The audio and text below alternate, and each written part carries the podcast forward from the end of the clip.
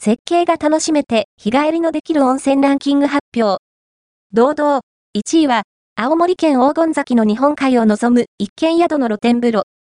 設計が楽しめて日帰りもできるという貴重な温泉のランキングが先週発表され、このところ話題になっています。